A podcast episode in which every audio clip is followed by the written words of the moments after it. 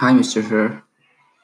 Este, now I'm gonna read something about waves.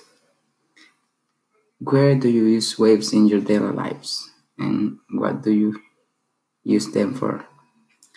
There are lots of waves all around. It is in everyday life. Sound is type of wave that move through matter and then pervades our eardrums. So can hear. Light is a special kind of wave that is made up of photons. You can drop a rock into a pond and see waves from in the water.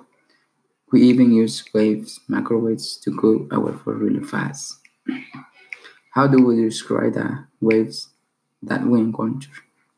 This is the explanation. Electromagnetic radiation can be described by its amplitude, brightness, wavelength, frequency, and period. Vibrations and waves are extremely important phenomena in physics. In nature, oscillations are found everywhere, from the jiggings of atoms to large oscillations of sea waves. We find examples of vibration in almost every physical system. What advice do you have for younger kids about navigating social media?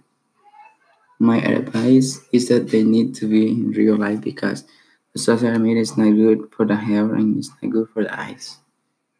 If they always attend social media, they are not going to have they are not going to have opportunities.